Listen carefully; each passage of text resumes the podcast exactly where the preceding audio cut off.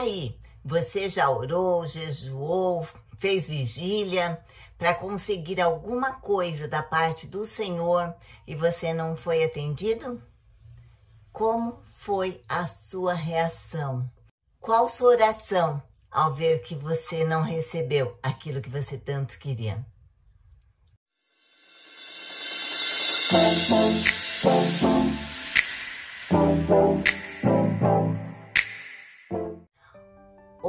Olá, eu sou a Leila do devocional Meu Plano com Deus. Hoje é dia 20 de julho e para quem está fazendo a leitura anual da Bíblia junto conosco, nós estamos lendo Salmos do 26 ao 28 e Atos 22.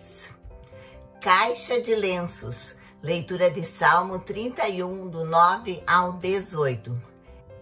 Eu, porém, confio em ti, Senhor, e digo: Tu és meu Deus, meu futuro está em tuas mãos. Sentado na sala de espera da ala cirúrgica, tive muito tempo para pensar. Eu já tinha passado por aquilo. Na última vez que estivera ali, soubera que meu único irmão havia tido morte cerebral. Duas palavras devastadoras, Porém, desta vez foi diferente. Sozinho ouvi o riso nervoso na sala, conversas telefônicas intensas, crianças abstraídas e a calma voz de Deus. Escrevi uma longa nota à minha mulher dizendo-lhe como eu me sentia e orei. Logo soube que a cirurgiã queria falar comigo numa sala separada. Ali, naquele espaço enclausurado, eu saberia o resultado da cirurgia da minha esposa. Enquanto esperava na sala isolada, percebi duas caixas de lenços de papel, ostensivamente disponíveis e sabia o motivo por estarem ali. Era para enxugar lágrimas, são para frases cruéis como morte cerebral inoperável. O Salmo 31 foi escrito para essas situações cruéis. É uma oração muito pessoal de Davi que estava angustiado a ponto de escrever. A tristeza me consome e meus dias se encurtam com gemidos. Sua dor ainda trouxe a tristeza do abandono. Meus vizinhos me desprezam, até meus amigos têm medo de se aproximar. Quando me veem na rua, correm para o outro lado. Porém, Davi firmou-se no alicerce de sua fé no único Deus verdadeiro. Eu, porém, confio em ti, Senhor, e digo: Tu és o meu Deus. Meu futuro está em tuas mãos. Livra-me dos que me perseguem sem cessar. Davi sabia que podia confiar naquele que o criara. De volta à sala reservada, a cirurgiã me informou que minha esposa poderia esperar uma recuperação completa.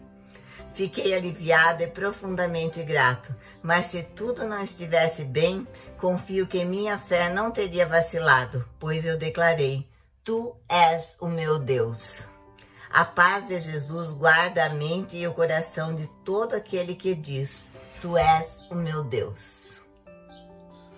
Quando coisas ruins acontecem conosco, muitas vezes nós esquecemos de que o Senhor está ali nós esquecemos de que Ele é o nosso Deus e Ele cuida de nós a todo momento. Aí nós nos sentimos desamparadas, nos sentimos abandonadas. E eu sei o quanto é difícil ficar na presença de Deus quando nós estamos sem chão, quando tudo desmorona ao nosso redor.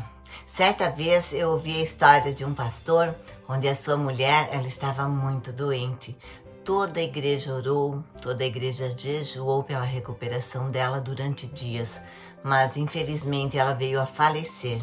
E a oração desse pastor foi a seguinte: Senhor, me ajuda, Deus, a não envergonhar o teu nome, me ajuda a representar bem o teu nome nessa tragédia que aconteceu comigo. Eu quero agir com sabedoria eu sei que o Senhor é comigo, então me ensina, Deus, a passar por esta situação sem corromper aquilo que vai em meu coração.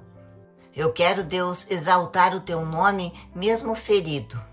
E nós, qual é a nossa oração quando o Senhor não faz o que nós queríamos, quando as coisas não acontecem como nós planejamos? Hoje a minha oração é para que nós saibamos reagir bem às coisas que acontecem conosco, que nós não esperávamos, que nós não desejávamos que acontecessem. Amém? Um beijo no coração de todas e até o próximo vídeo.